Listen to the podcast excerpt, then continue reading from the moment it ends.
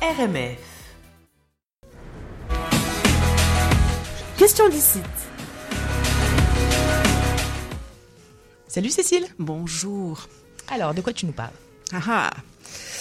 La solitude, cette insolente qui s'invite dans nos vies. Léo Ferré, dans la chanson qui s'appelait justement La solitude, nous disait Je suis d'un autre pays que le vôtre, d'un autre quartier, d'une autre solitude. Je m'invite aujourd'hui des chemins de traverse. Je ne suis plus de chez vous. C'est un, ça fait partie de de l'histoire euh, de la chanson française, mais ça nous touche aussi, même si on est loin. Aujourd'hui, je vais aborder le sentiment de solitude et d'isolement que nous pouvons tous accueillir à un moment donné ou l'autre dans notre parcours à l'étranger. Quelle thématique un peu sombre en cette période qui manque déjà terriblement de soleil et de lumière. Si partir vivre à l'étranger est une aventure des plus enthousiasmantes, il n'en demeure pas moins que cela exige de nous beaucoup beaucoup d'énergie, beaucoup de curiosité, d'ouverture. On fait aussi beaucoup d'efforts, même si l'aventure en vaut toujours le prix. Parce que oui, il y a un prix à payer à cette aventure de déracinement. Aussi grand que soit votre engagement dans votre intégration, votre énergie à connecter vers les autres, à comprendre ce nouveau territoire, aussi grande soit votre préparation, rien ne vous affranchira de l'expérience intime et profonde que représente le fait de vivre à l'étranger. Ailleurs. Cet ailleurs qui a pu être fantasmé ou positivement décortiqué, cet ailleurs qui vous apporte tant, pas forcément ce que vous pensiez y trouver, mais qui vous fait grandir, qui nous fait grandir. Je ne dis pas que tout est simple, non. La vérité est que quiconque a vécu à l'étranger pour une mission ou pour l'aventure d'une vie, en solo, en couple ou en famille, aura déjà expérimenté cette étrange sensation de solitude, d'isolement, qui laisse en nous un espace, un temps entre parenthèses. Chacun vit ce moment à sa manière, selon son histoire, mais immanquablement ce moment arrive. L'isolement de l'hiver, pour contrer le froid, l'envie d'hibernation, peut-être aussi la fatigue, la lassitude de mettre tant d'énergie au sens propre comme au sens figuré pour aller dehors, pour aller vers les autres. Mais l'hiver, qui n'est qu'un facteur amplificateur et révèle ce qu'on est au fond. Oui, des fois on se sent seul, pas compris, pas compris par les autres, par notre douce moitié, ou par les gens au boulot, ou nos amis, ou ceux qui sont restés ailleurs. Parce que, après avoir vécu notre lune de miel dans ce nouveau pays, vient le temps des constats.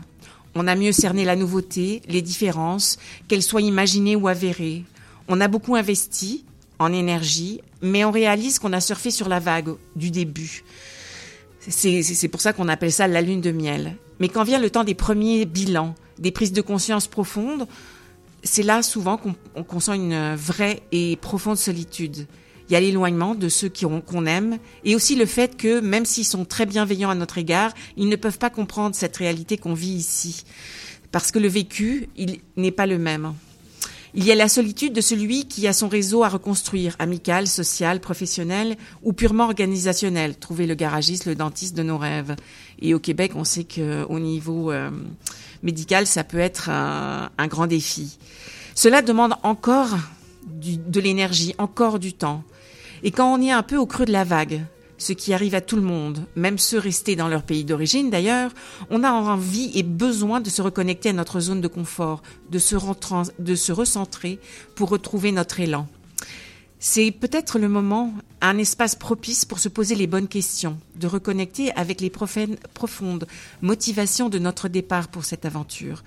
Parce que c'est en reconnectant avec l'essence de ce, qui a fait de nous notre unicité, ce qui a fait cet élan pour aller ailleurs, ça fait de nous quelqu'un qui est beaucoup plus fort et ça nous permet de rebondir. Alors l'important à ce moment-là, dans le creux de l'isolement, c'est recharger ses batteries pour la prochaine étape. D'aucuns auront trouvé du support, des outils, un accompagnement pour justement redéfinir nos besoins actuels, choisir à nouveau les priorités et mettre en place une stratégie d'adaptation. Peut-être aller faire du sport, se mettre à, la patinoire, un club, prendre des cours de, langue, se jeter euh, à corps perdu euh, dans toute activité culturelle, sociale qui nous permet de connecter à d'autres humains. Bénévolat Le bénévolat. Juste pour connecter sur notre commun c'est retrouver des chemins de traverse pour continuer notre chemin, comme disait Léo Ferret. Pour finir, Christian Bobin, que j'aime d'amour, c'est qui a des mots fantastiques, disait Il faut que le noir s'accentue pour que la première étoile apparaisse. Ah, mais c'est trop beau, j'en ai la chair de poule. Merci beaucoup, Cécile. Avec plaisir. C'était la chronique Question d'ici.